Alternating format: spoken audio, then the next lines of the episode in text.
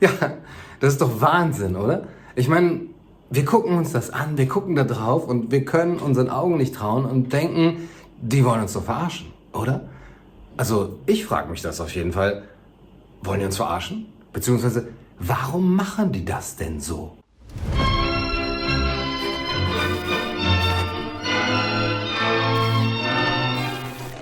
Fragt ihr euch das auch?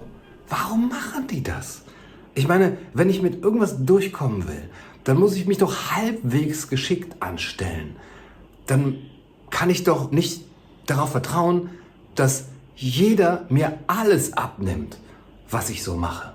Dann muss ich doch mein Verhalten einigermaßen in Übereinstimmung bringen mit meinen Worten. Das passiert nicht, das ist nichts Neues natürlich. Wir kriegen das immer wieder ins Gesicht gesagt. In your face. Und ja, das ist eine Frechheit, kann man sagen. Man kann sich empören und einige tun das ja auch. Und man kann sich fragen, warum passiert das so? Und man kann sich fragen, warum empört es die anderen nicht? Es wundert mich, dass euch das nicht wundert. Und es wundert mich, dass diese Leute immer noch damit durchkommen. Also, ein paar PolitikerInnen, vor allem von den Grünen, gehen aufs Oktoberfest, lassen sich ablichten, wie sie dafür 12,50 Euro eine Maß trinken und gesellig beisammen sind ohne Maske. Soweit so gut. Es sind aber die gleichen grünen PolitikerInnen, die noch vor wenigen Tagen und Wochen mit der größten Verbissenheit dafür plädiert haben, gefordert haben, dass wir neue Maskenpflichten bekommen sollen. Also Worte und Taten stehen hier nicht gerade im Einklang und das in einer repräsentativen Demokratie, in einer Mediendemokratie, wo es ja eigentlich auch gar nicht so schwer wäre, oder? Also ich meine, das ist jetzt keine Atomphysik oder Raketenwissenschaft. Es für das deutsche Publikum, das jetzt nicht gerade für seine kritische Einstellung oder für seine anti-autoritäre Haltung der Politik gegenüber bekannt ist, es für dieses Publikum es einigermaßen glatt auf der Oberfläche aussehen zu lassen. So schwer ist das doch nicht. Aber sie geben sich nicht mal Mühe. Und da frage ich mich doch, warum ist das so? Warum tun die uns das an? Warum hauen die uns das so ins Gesicht? Denn zum einen könnte man sich ja fragen, müssten diese Leute denn nicht ein bisschen Gefühl dafür haben, was sich gehört oder was wie ankommt? Also ein bisschen Empathie oder ein bisschen vorausschauend, wie solche Bilder wirken. Ein bisschen Instinkt auch angesichts der Situation. Es ist für die Menschen gerade nicht einfach, eben in dieser Krisenzeit zu leben. Wir werden alle wieder mit Masken konfrontiert werden im öffentlichen Personennahverkehr. Die Schüler müssen vielleicht mit Masken wieder leben. Und dann sind genau die gleichen, die das fordern, nicht in der Lage oder eben nicht willens, Bilder zu produzieren, die das eben auch unterstützen, dass sie damit eben auch Werbung für ihren Kurs machen und dass sie damit auch überzeugen wollen. Nein, sie sagen uns ja damit ins Gesicht, wir wollen euch gar nicht überzeugen. Naja, zum einen könnte man sagen, sie müssten doch diesen gesunden Menschenverstand oder zumindest eine Art Instinkt haben.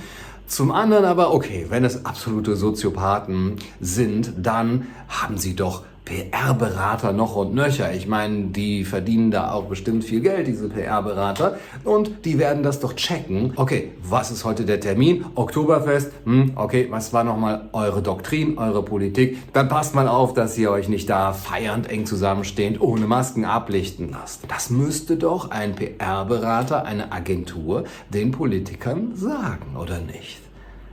Und auch da kann man wieder fragen, warum passiert das nicht? Zum einen ist es ein Signal. Wir haben es nicht nötig. Wir müssen euch nicht überzeugen und wir müssen euch auch nicht zeigen, dass wir uns an das halten, woran ihr euch halten sollt. Wir haben es nicht nötig. Das ist eine Machtdemonstration. Das ist ein pures, sollen sie doch Kuchen essen. Aber ich dachte eigentlich, die Tage des Absolutismus sind vorüber, in denen sich die HerrscherInnen ihrer Macht so sicher sein konnten. Zum anderen aber glaube ich, dass da etwas tiefenpsychologisches dahinter steckt. Bei diesen Figuren, die sich, und das ist ja nicht zum ersten Mal, auf solche Weise, auf solche widersprechende Weise ablichten lassen, wo ja sozusagen eine Text-Bild-Schere im Kopf entsteht. Und zwar ist es die charakterliche Verfasstheit, die psychische Verfasstheit von einigen Menschen, von Politikern, aber auch einigen Wählern, denen jegliches Gefühl für Eigenverantwortung fehlt oder abtrainiert worden ist.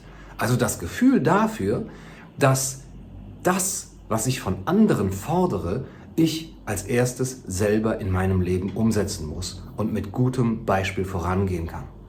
Und das ist die Grundlage einer Politik, die auch die anderen Menschen nicht für voll nimmt, die ihnen jegliche Eigenverantwortung abspricht. Und deswegen ist es für diese Menschen auch so klar, sagen zu können, wir brauchen diese Gesetze, denn seht uns an, nicht mal wir sind ja in der Lage, freiwillig diese Maßnahmen zu ergreifen. Und wenn wir das schon nicht sind, wie soll es denn dann das ganze Volk sein? Also müssen wir sie doch mit Gesetzen dazu zwingen. Das passiert natürlich nicht bewusst, aber ich glaube, es ist ein unterbewusster Zug von sich selber als so schwach und eben unverantwortlich zu denken, dass man deswegen automatisch nach dem Vaterstaat ruft und deswegen eben einen Fürsorge- und Vorsorgestaat haben will, der unser Leben bis ins Kleinste steuert und verwaltet.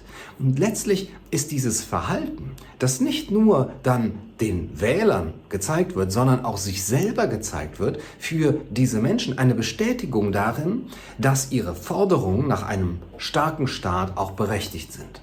Wenn wir es nicht können, dann muss es der Staat erledigen, um die gute Sache eben zu bewerkstelligen. Anders gesagt, wenn wir es könnten, wenn wir mit gutem Beispiel vorangehen könnten, dann würden wir den Leuten und uns selber damit zeigen, dass man diese Dinge auch freiwillig machen könnte.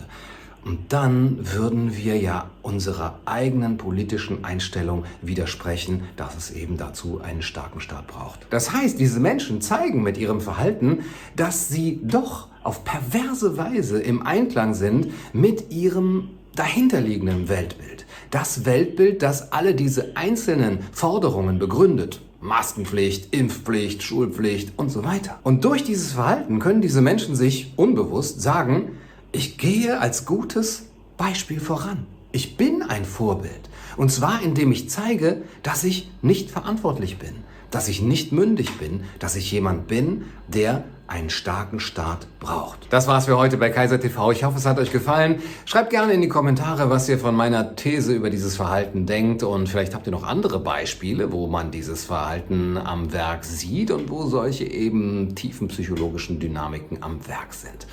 Bis zum nächsten Mal. Macht's gut. Du, du, du